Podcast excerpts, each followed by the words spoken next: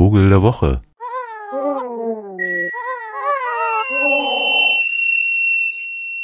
Vielleicht klingt das seltsam, aber so als Vogelfreund muss ich echt mal sagen, dass dieser Frühling absolut grandios ist.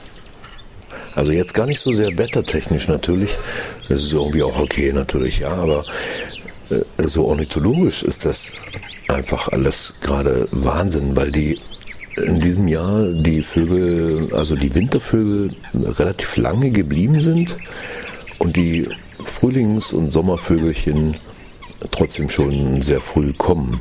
So mischt sich das gerade und es gibt ein heilloses Durcheinander der Vogelarten in unseren Landschaften.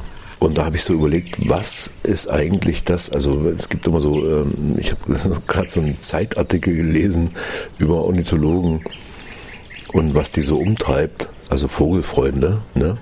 Und dann äh, wurde da gesagt, ja, das ist äh, die männliche Lust am Jagen oder die männliche Lust am Sortieren. Hm. Kann schon sein, dass mit diesem, diesem Jagdinstinkt da was dran ist, also weil man ja sehr schnell sein muss, um irgendwas zu sehen und dann auch äh, schnell fokussieren und so, aber mit dem Sortieren, oh Gott, oh Gott. Und irgendwie widersprach sich in diesem Artikel auch äh, die Darstellung des Protagonisten mit dieser These so ein bisschen, denn der mochte jetzt ausgerechnet die Wasseramsel total. So einen kleinen braunen Vogel, der unter Wasser taucht und Würmer frisst. Und da habe ich so überlegt, was ist eigentlich mein Lieblingsvogel? Also was ist so mein europäischer Favorit? So die schönste Vogelart Europas.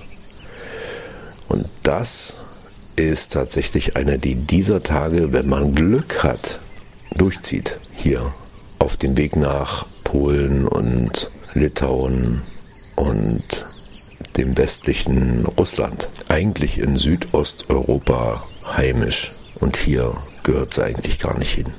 Aber nun ja, wird ja wärmer. Vielleicht brütet sie demnächst auch in ihrem Dorfteich. Die Rede ist von der hier.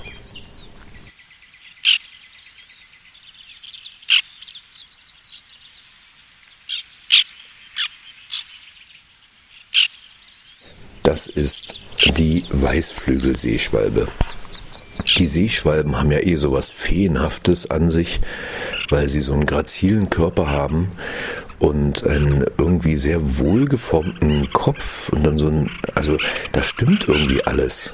Was soll ich sagen? Der Schnabel ist dünn, nicht zu lang und dann haben sie so eine ganz aufrechte Haltung, also sind schon Möwen verwandt, ne?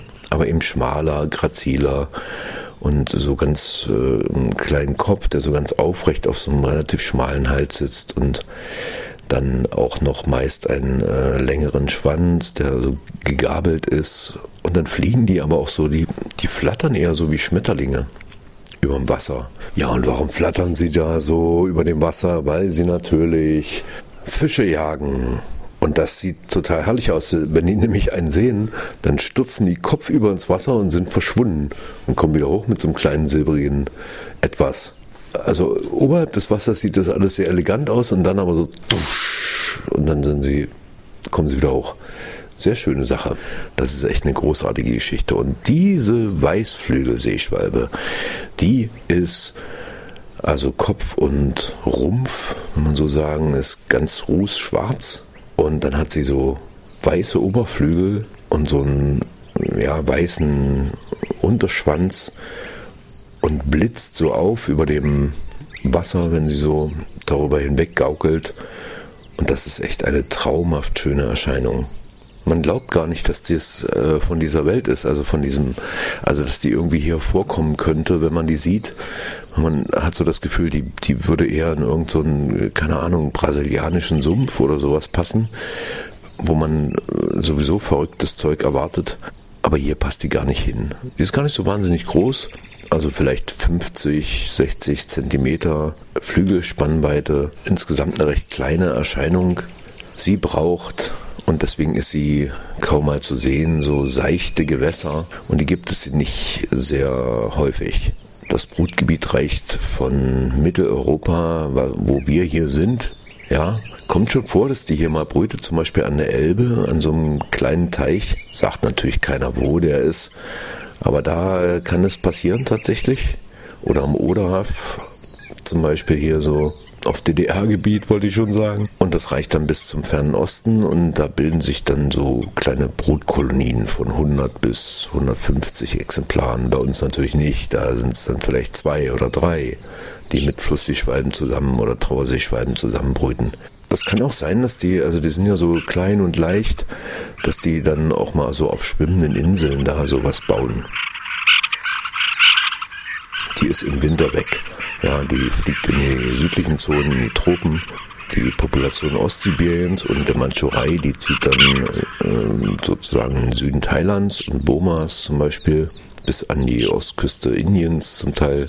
Teilweise wandern sie sogar bis Australien, Neuseeland und die europäische, also hier unsere polnische und russische Population, die zieht über Arabien und die Sahara in die Sahelzone und kommen jetzt zurück. Die größte Kolonie, die es auf deutschem Boden gibt, das kennen ja die Vögel nicht, ne? mit Deutschland und Polen und so, das interessiert die alles nicht. Das ist das untere Odertal. Da gibt es so bis 50 Paare etwa. Aber sie ist nirgends wichtig häufig, weil das eben so ein Sumpfbewohner ist. Und Sümpfe, wir wissen schon, wo überall auf der Welt der Mensch auftauchte, wurden Sümpfe selten, weil da gibt es ja Mücken und überhaupt und überhaupt kann man ja mit einem Sumpf nichts anfangen und deswegen wurden die grundsätzlich immer trockengelegt. Deshalb ist diese wunderbare Weißflügelseeschwalbe eben auch ein rares Viech. Und ich habe nun äh, tatsächlich wahrscheinlich die gesamte polnische Population durchziehen sehen am Helmestausee. Das waren über 70 Vögel oder so. Und das sah so fantastisch aus, wie die da so schmetterlingsgleich auf dem Wasser hin und her torkelten und wunderschön waren. Und das äh, passiert dann einmal im Leben wahrscheinlich. Also so selten wie die sind. Also es gibt schon mal die Möglichkeit, so eine zu sehen oder so, aber gleich so einen großen Schwarm, also eine ganze Kolonie, das ist dann richtig toll. Und das wünsche ich Ihnen sehr. Kann man hier erleben rund um Halle, wenn Sie hier, uns hier in der Nähe zuhören, wenn Sie zum Beispiel mal in die Merseburger Gegend fahren. Da sind ja so Haufen Seen und Teiche und auch die Geiseltal Seen. Und da ist das schon möglich. Ansonsten fahren Sie einfach ins Odertal. Da können Sie denen beim Brüten zugucken im Nationalpark Odertal, dem Vogel der Woche, der Weißflügelseeschwalbe.